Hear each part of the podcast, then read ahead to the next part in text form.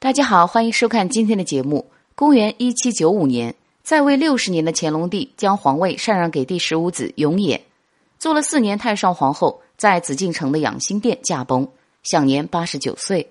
其实最初在乾隆心中，嘉庆并不是继承皇位的最佳人选。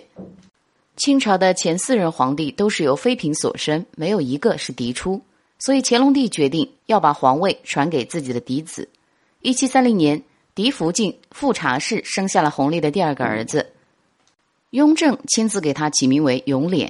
在弘历看来，“琏”这个字有将来要继承皇位的意思，于是，在乾隆元年，聪明贵重、气宇不凡的嫡长子永琏就被秘密立为储君。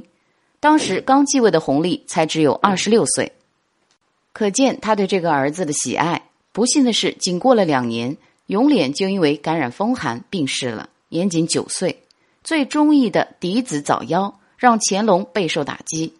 他当着满朝文武大臣的面，把密定谕旨公布于众，还赠给永琏端惠皇太子的谥号。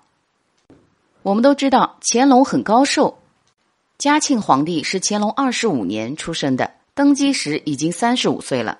按照这个时间算，如果嫡长子永琏没有早夭，登基时已是六十五岁的高龄了。根据史料的记载。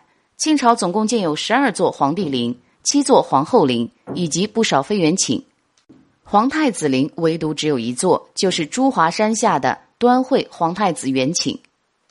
乾隆八年，弘历按皇太子之礼为永琏隆重举丧，之后还多次亲自前往祭奠。